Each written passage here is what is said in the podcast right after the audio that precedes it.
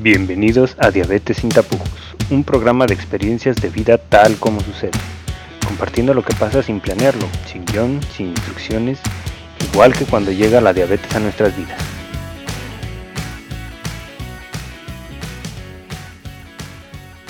Hola, bienvenidos a un programa más de Diabetes sin tapujos. Hola, Hugo, hola Mariana. Hola. Espero que estén muy bien y hoy les queremos compartir algunas eh, historias simpáticas, quizá no tan simpáticas, de la vida cotidiana cuando tenemos diabetes, cosas que nos pasan en un aeropuerto, en un viaje, en un bar, con los amigos, con la pareja, etcétera, esas historias que nadie te cuenta, que nadie te prepara y que de pronto te suceden en la vida y que no esperabas que la gente reaccionara así o te preguntara esas cosas y no sabías tú qué ibas a hacer cuando te pasaran. Así que bienvenidos al tema de hoy. Le quiero preguntar primero a Mariana. Mariana, ¿tú tienes alguna historia? Yo sé que tienes muchas, pero de todas tus historias, cuéntanos alguna historia divertida con tu diabetes en enfrentando el mundo y las personas. ¿Sabes qué? Una de las historias, tengo muchas historias y seguro hoy van a salir a relucir un chorro de historias. De hecho, estoy pensando en hacer un show mágico, cómico, musical con historias del mundo y la diabetes, porque siempre me pasa algo irreal. Entonces, una de mis historias favoritas es cuando me convertí en Lady Corona Capital. Afortunadamente todavía no existían los hashtag ladies, pero yo hubiera sido Lady Corona Capital.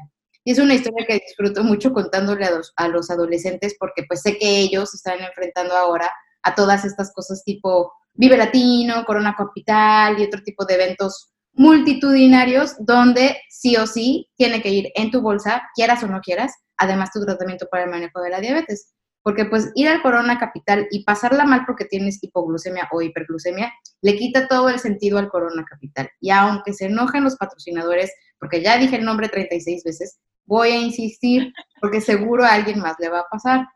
Pues bueno, ahí me tienen ese día yo en este festival musical gigantesco y por alguna razón ese día decidí, bueno, sí sé por qué, decidí que no iba a llevar mi microinfusora de insulina porque pues yo soy de esas personas salvajes a las que les gusta saltar en una alfombra, viajar en los brazos de la gente, ese tipo de cosas necias, yo las disfruto horrible porque pues la música es lo mío, ¿no? Y entonces pues el marido es músico, un chorro de cosas, factores que jugaban en mi contra. Y como ya había aprendido la mala de que con el cable de la microinfusora o me atoraba o me pegaba, o se despegaba o algo, decidí que ese año no iba a llevar microinfusora de insulina, porque pues además, ¿qué tal si llueve, si me cae mucho lodo? Es el Corona Capital, todo puede suceder. Entonces, todo sucede. Todo sucede. Entonces decidí que ese año no iba a ir mi microinfusora de insulina y entonces me fui con mi tratamiento tradicional en mi bolsa. Entonces, claro, traía yo mi pluma de insulina, mi medidor y unas jeringas pues, por si el plan B, ¿no?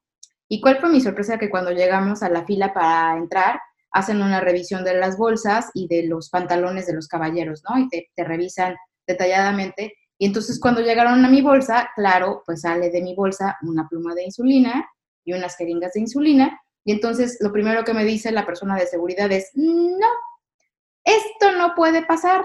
Y entonces yo muy en mi papel de persona relajada, educadora en diabetes, yo le dije, sí puede pasar, porque mira, te voy a explicar.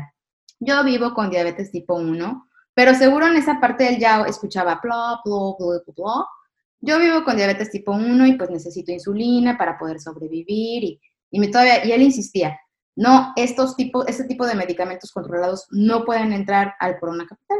Y yo insistía, es que si no entra esto, yo no puedo entrar porque además el tipo de alimento que venden aquí, pues necesitará que yo aplique insulina y porque pues vivo con diabetes y es como si me pides que no respire, ¿no? Y la persona insistía, no, porque además no sabemos el uso que le vayas a dar y yo ya enloquecida, ¿no?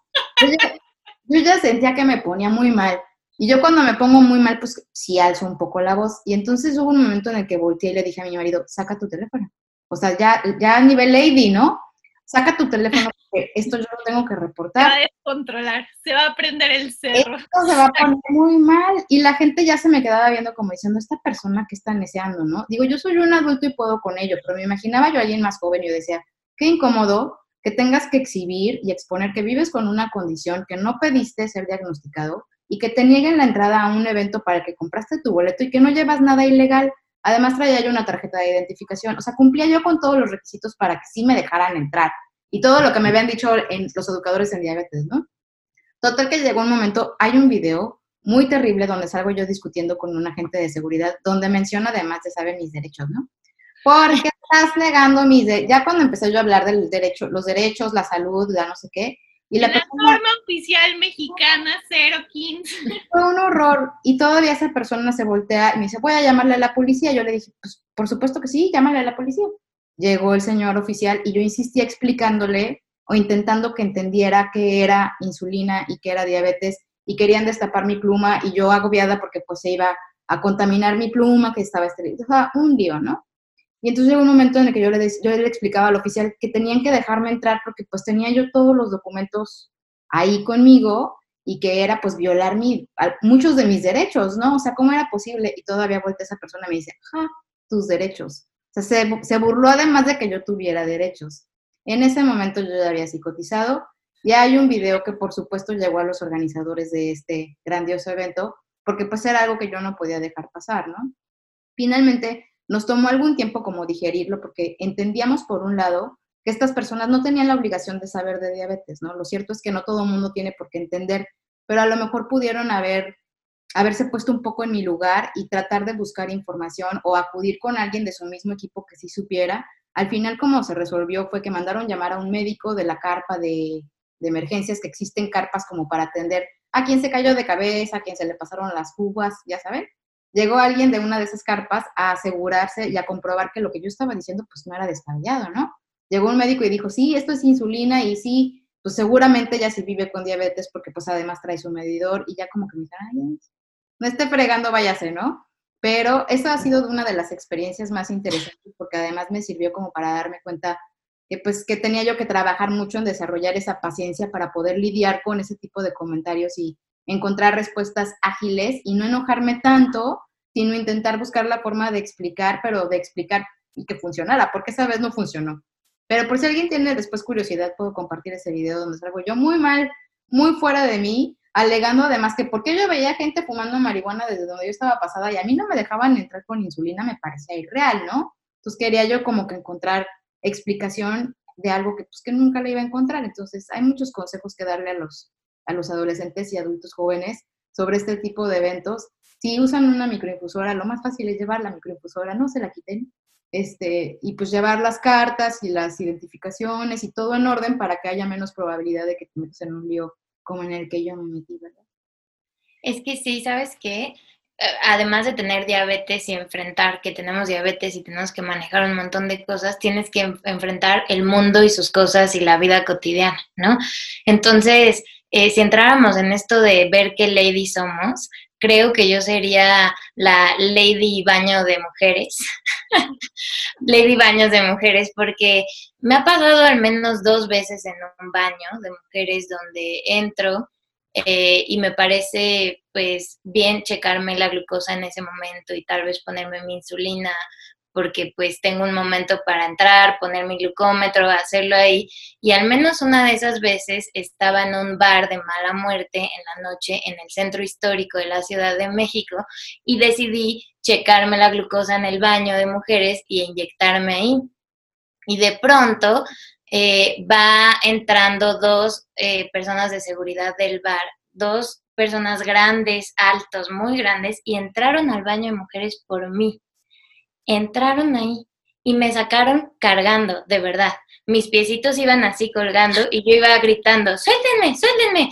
Y así eh, señorita que se está drogando en el baño, hay que retirarla del lugar, droga, heroína, no sé qué. Y me iban cargando y me llevaron como a un lado aparte, como a una bodega del bar y estaba yo con estos dos señores. Ahora que lo recuerdo, pudo haber sido peligroso, pudieron haberme hecho algo o algo así.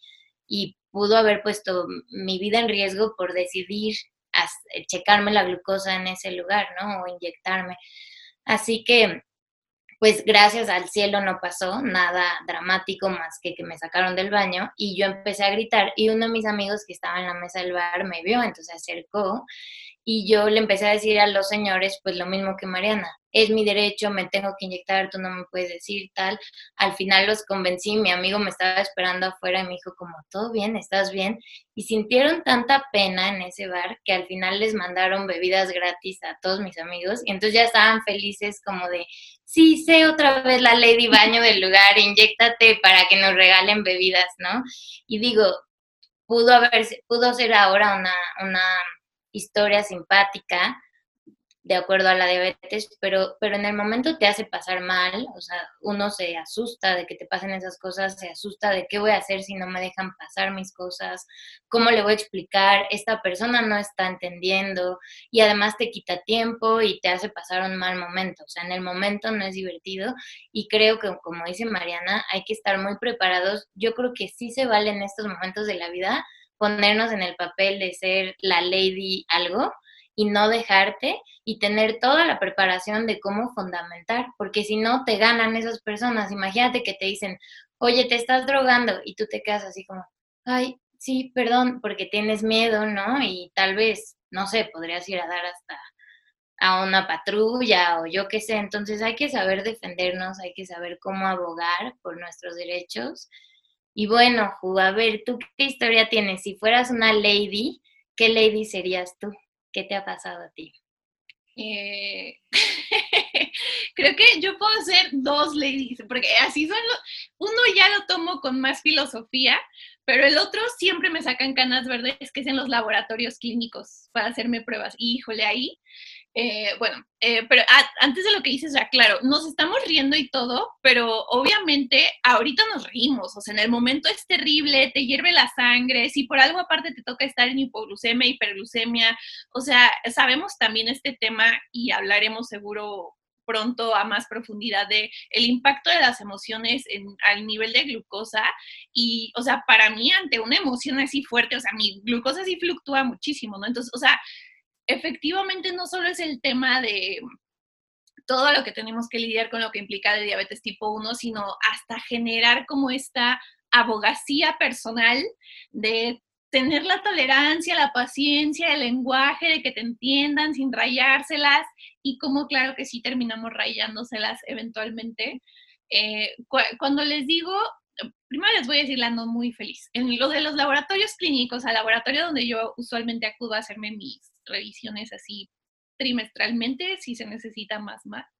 Em, tienen todo un protocolo, o sea que ya como dos veces he hecho post al respecto y bueno, se genera toda una polémica porque es como, tienen el protocolo donde llegas y te dicen, eres diabético o hipertenso, entonces ya desde ahí yo estoy así de, por el lenguaje, ¿no? Me queda claro que las personas no saben filosofía del lenguaje, está bien, pero ya desde ahí es como, sí, diabetes tipo 1 vienes en, o sea, en ayunas, pero ¿cuántas horas en ayunas? Si sabes que como diabético no puedes estar tantas horas en ayunas, si no, no te aplicaste tu insulina, ¿verdad? Y yo así de, entonces, o sea, pues un día me agarraron de malas en ayunas, había estado formada mil horas, o sea, había como que muchos temas ahí. Y me dice la chica, no, no, te aplicaste insulina, ¿verdad? Porque si no te, o sea, si te aplicaste insulina no te puedo hacer los exámenes. Y yo así como, a ver, o sea, como tratando de encontrar en mí la paciencia de también no ser yo insolente o grosera, lo que sea, y solo le dije, o sea, si yo no me aplico insulina, me muero. ¿Qué sugieres? y entonces la chava solo se quedó así. Le dije, diabetes tipo 1 es muy diferente. No le puedes decir a alguien que tiene diabetes tipo 1 que no se aplique insulina. ¿Cómo se te ocurre? Y la chica solo se quedó así y fue como, ok, y ya, pues me, tomó, me sacó la sangre y todo, pero fue como, y hice un post en mi página y las muchas personas fue como, no, sí, a mí sí me han indicado que no te apliques insulina porque puedes tener hipoglucemia. Y entonces, desde ahí entramos eh, los educadores en diabetes a muchos otros temas, ¿verdad? O sea, si tú no puedes estar en ayunas y te da hipoglucemia, tu esquema basal está mal. O sea, tú te deberías de poder aplicar tu insulina basal sin comer y estar bien, o sea, estar en rango saludable de glucosa. Obviamente sabemos que hay mil factores, o sea, yo, por ejemplo, o sea, usualmente mi basal está bien, pero ahí estando formada, parada, o sea, pues empieza a haber este desgaste físico, si sigue pasando el tiempo y no comes nada, pues te da hambre, este, esta serie de cosas. Y la última vez que fui, ahí sí me puse Lady Laboratorio Clínico mal, porque fue un error de ellos y eso, eso sí me, me, alteró muchísimo. Pusieron mal mi apellido, o sea, ni siquiera fue como nada que tuviera que ver con los laboratorios. Pusieron mal mi apellido. La chica lo ve y me dice, no, vea que te lo corrigen. Llego, porque aparte de todo yo tenía cita, entonces me tenían que, o sea, había como una fila especial para personas que tienen cita porque ya sé cómo se las gastan, porque ya sé que voy en ayunas, porque había pasado una pésima noche X. Y la señora que estaban atendiendo adelante de mí era una señora de la tercera edad. Entonces, pues de esas personas que dices, o sea, ni cómo hacerle, ¿no? Pues la señora batallando mucho, la verdad. O sea, entonces, pues yo muy paciente de, está bien, no pasa nada, yo me espero. Para esto pasaron 20 minutos y yo estaba así. Porque pues no quería estar ahí. Ok, eh, ya, me paso y le dije, oye, la chica del laboratorio, o sea, vio que anotaste mal mi apellido, ¿lo puedes modificar? Sí, claro, ahorita. 20 minutos de aquí a que volviera así. Ya regreso a la parte donde toman la prueba y le dije, porque me dijo, cuando ya lo hayas modificado, me avisas. Entonces le dije, oye, disculpa, ya lo modificar. Sí, vete a sentar. Y, y, en eso ahí sí ya me estaba dando una hipoglucemia. Ya había, o sea, yo ya tenía 50 minutos en el lugar. Entonces empecé así como a respirar, todo bien. Este, y le dije, oye, es que, perdón, se me está bajando la glucosa y necesito, o sea, yo para subir la glucosa necesito comer algo, pero necesito que estas pruebas sean en ayunas, porfa, échame la mano. Sabemos perfecto que hay exámenes como hemoglobina, glucosilada, que no importa, o sea, no le va a impactar directamente que estés en ayunas o no, pero sí había otros rangos y parámetros que yo tenía que verificar en ayunas. Entonces le dije, ¿me puedes tomar la muestra? No, no se puede hasta que no salgas en el sistema. Y yo, pero es que se me está, o sea, es que voy a tenerme que tomar un jugo si tú no me tomas la muestra. O sea, saca la sangre y ahorita le pones la etiqueta o lo que quieras no, no se puede, y por favor retírate de aquí. Y yo, no, ahora sí, o sea, que me retirara a sentarme, ¿no? Porque aparte cuando dije hipoglucemia, se me quedaron viendo las, había tres chicas así como, le dije, se me bajó el azúcar. O sea, ¿cómo, cómo te, o sea, el azúcar del cuerpo? Le dije, tengo diabetes y como que pues decían como esta vieja loca que no y obviamente ya ahí sí se me subían los humos porque hipoglucemia estresada por los exámenes de no voy a venir mañana otra vez a estar 50 minutos aquí queriendo trabajar entonces que mm, sale una muy empoderada y me dice o sea relájate no pasa nada y yo ya así, así, eso así como La, la, última hebra que sostenía mi cordura se desató. Y dije, no pasa nada si sabes que me puedo morir, me puedo morir aquí. Y así ya, ya me puse súper loca, porque dije, ¿cómo te atreves a decir? O sea, como ni siquiera saben que es una hipoglucemia. O sea, ¿cómo en un laboratorio clínico no tienen un protocolo para alguien que pueda tener hipoglucemia? Debe ser lo más común del mundo. Vienen personas de la tercera edad, a huevo que alguien aquí se les ha caído, ha azotado. ¿Cómo no? O sea, yo estaba así mal porque, me, o sea, todo, todo había estado mal, pero el no pasa nada, pues me voy a morir aquí. O sea, que sí está de que ojalá me muera nomás para que vean que sí pasa algo, porque qué horror, o sea, creo que ahí también es el tema de lo que dice Eri. O sea, ahorita obvio me río, pero en ese momento estaba frustradísima porque aparte es lidiar con, o sea, están invalidando por ignorancia, que es como, ok, mm, no todos tienen que saber acerca de diabetes, pero bueno, era un ambiente clínico, donde sí creo que también, o sea, un laboratorista o un laboratorio que se dedica a hacer pruebas en ayunas, a fuerzas deben de saber, ¿no? O sea, sí creo que debería de ser algo que podrían integrar como parte de su atención y entonces, y ya total, al final, ah, y claro, ya cuando, o sea, todavía pasaron como 10 minutos más, yo ya así de que, ay, ya, como salgan los estudios, no me importa este, ya estaba así abriendo el jugo y en eso me dice, ¿puedes pasar? Y yo así, ya, paso, obviamente ya toda temblando. Y me dice, todavía se pone a hacerme mil pruebas, ¿no? Para ingresarlas al sistema. Y yo, Dios mío. Este, y me dice, ah, dijiste que eres diabética, ¿verdad? sí. Y me dice, ok, tu tratamiento son pastillas, me imagino. Y yo dije, no, es insulina por eso se me está bajando la glucosa. Entonces, o sea, ya fue como, ya, no puedo discutir, ya no tenía energía, solo quería decir que ya me estaba sacando sangre y ya me estaba tomando el jugo, pero sí fue como muy desgastante. Y lo chistoso de cuando lo he puesto en, en la página es que no crean que hay a muchas personas eh, que incluso viven con diabetes que se han identificado conmigo. O sea, para ellos era como, no te deberías de enojar, ellos no están obligados, ellos, y es como, sí, pero o sea, si no sabes, no le inventes, ¿no? O sea, ¿cómo le vas a decir a alguien no te apliques insulina cuando no tienes la menor idea de por qué esa persona está en un esquema con insulina? Entonces, o sea, hay ciertos datos que me parecen súper graves que es como, ok, jamás se la voy a hacer de tos a alguien porque me diga diabética, a pesar de que no me guste, pero sí se la voy a hacer súper de tos a alguien que me diga que no pasa nada si me da una hipoglucemia y que no pasa nada si no me inyecto insulina.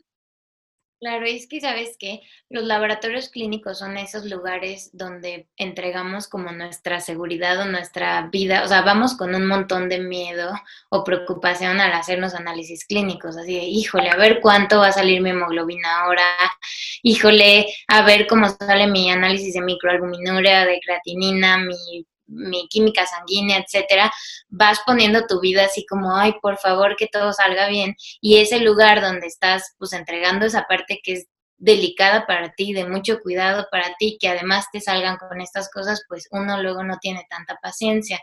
Yo tengo una historia similar, no similar, pero alguna vez se equivocaron en el registro de mis análisis. Haz de cuenta que me hice una microalbuminuria y en lugar de poner un cero al resultado pusieron tres ceros o cuatro, no sé. Entonces imagínate el resultado y cuando lo recibí yo ya tenía casi daño renal, diálisis, haz de cuenta.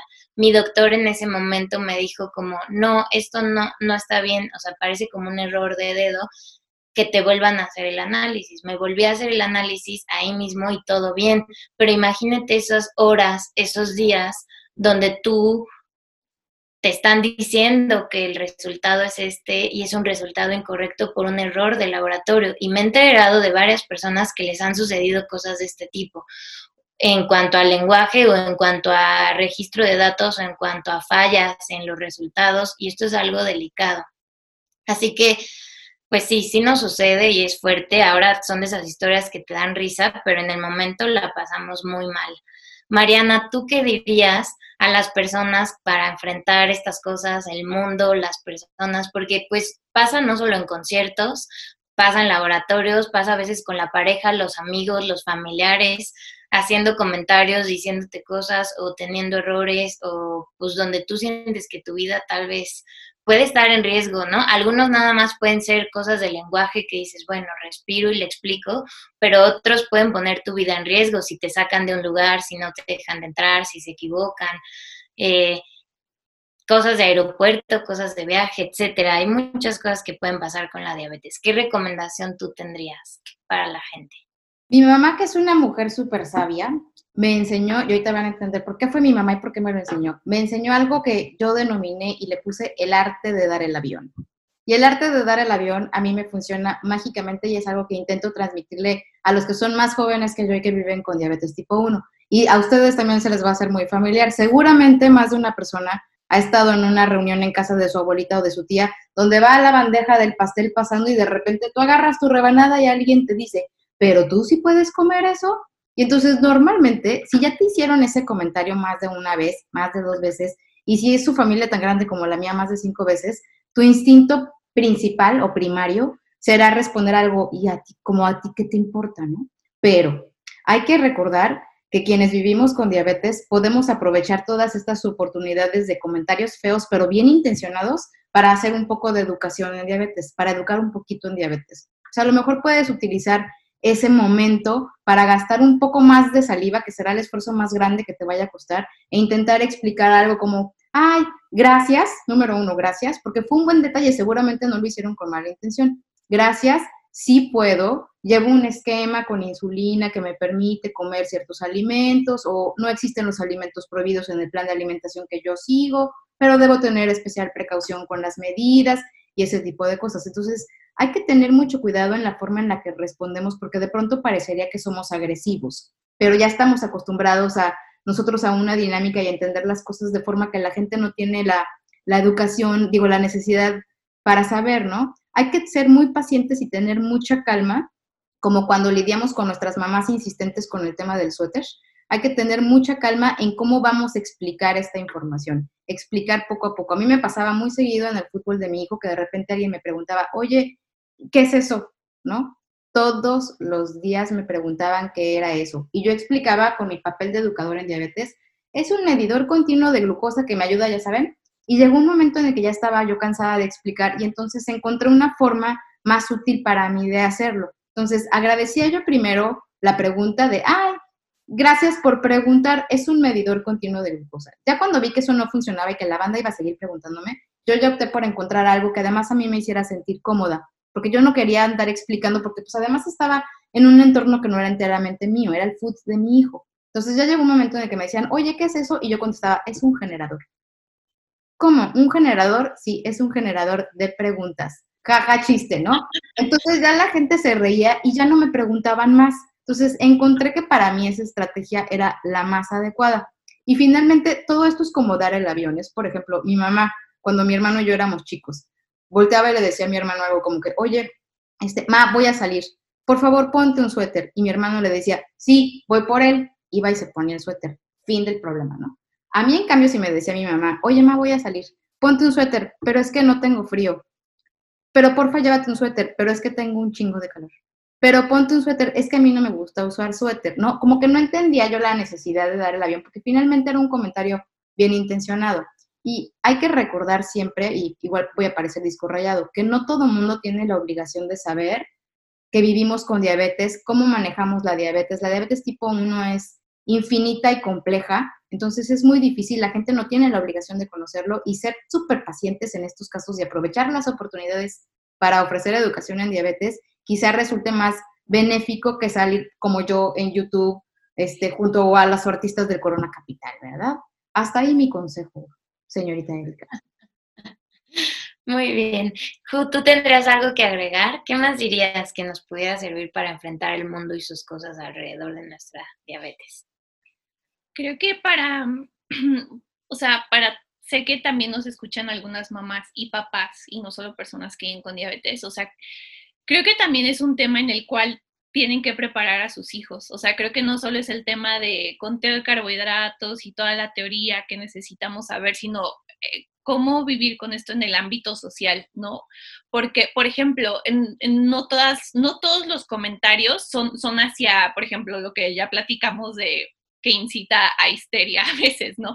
A veces, una vez me escribió una chica que ella estaba como que muy conflictuada porque había como una, una conocida de ella que le generaba como mucha lástima y siempre le expresaba, ay, qué lástima me das, qué lástima me da que vivas con esto y que la... Y entonces era como, es que, o sea, ¿cómo puedo explicarle que no? ¿Cómo puedo, o sea, como y le decía, pues es que no puedes, o sea, también es, si a ella eso es lo que le incita, porque y obviamente creo que, o sea, requisito básico para vivir con diabetes tipo 1 es que alguien nos haya dicho, yo jamás podría inyectarme, ¿no? O sea, todos hemos recibido ese comentario, yo jamás podría hacer eso. Ah, entonces te mueres, o sea, te mueres, te cae, prefieres morirte antes Entonces, la gente obviamente no entiende, ¿no? Y es este tema, y creo que es complejo, y a la vez también, yo en lo personal es como, claro que sí, de 100 veces probablemente 98, voy a contestar bien, voy a respirar profundo, voy a tener toda la paciencia, la claridad, ser muy asertiva, asegurar, pero dos veces me voy a deschongar porque también, o sea, es cansado, ¿no? O sea, y quién sabe qué elementos se te juntaron justo ese día y se te juntaron justo en ese momento y dices, ya, o sea, a ti, o sea, como lo del el generador, ¿no? Es, o sea, ya, no, no tienes ni un gramo de, de tolerancia tú hoy, así. Quizás tú no la hiciste, pero tú la pagaste.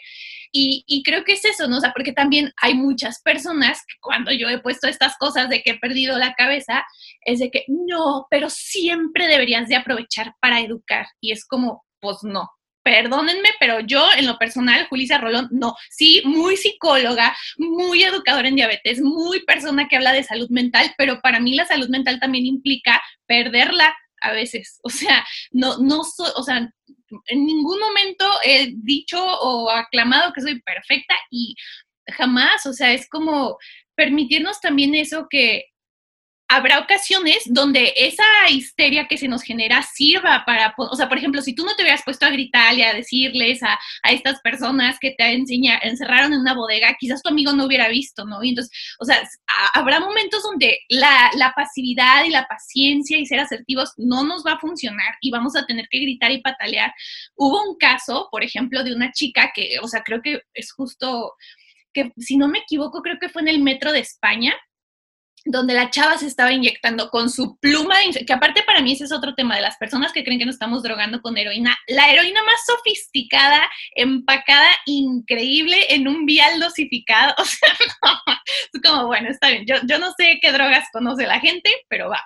Este, entonces la chica se estaba inyectando justo en el metro, entonces alguien habló así como a los, como de que a la estación que llegaba para que una chica se está drogando aquí, entonces llegaron, la chica se sintió como tan eh, cohibida, tan como la agarraron de sorpresa, que no les pudo explicar, agarraron la insulina, les, se la rompieron, la tiraron, la pisaron, la, la sometieron entre dos policías, o sea, fue una historia, yo cuando lo leí así lloré, estresadísima porque fue como, qué impotencia, porque pues fue una mezcla de elementos desafortunados, ¿no? O sea, entre que la ignorancia de todo el mundo, entre que ella no pudo encontrar las palabras en el momento y pues no siempre las vamos a encontrar, entonces ahí es importante pues también estar preparados a que pueden existir esas veces donde vamos a tener que hablar y como Dios nos dé entender, o sea, tenemos que hacer llegar el mensaje a la persona con la que estemos hablando, porque literal nuestra vida se puede poner en riesgo también por eso, ¿no? O sea,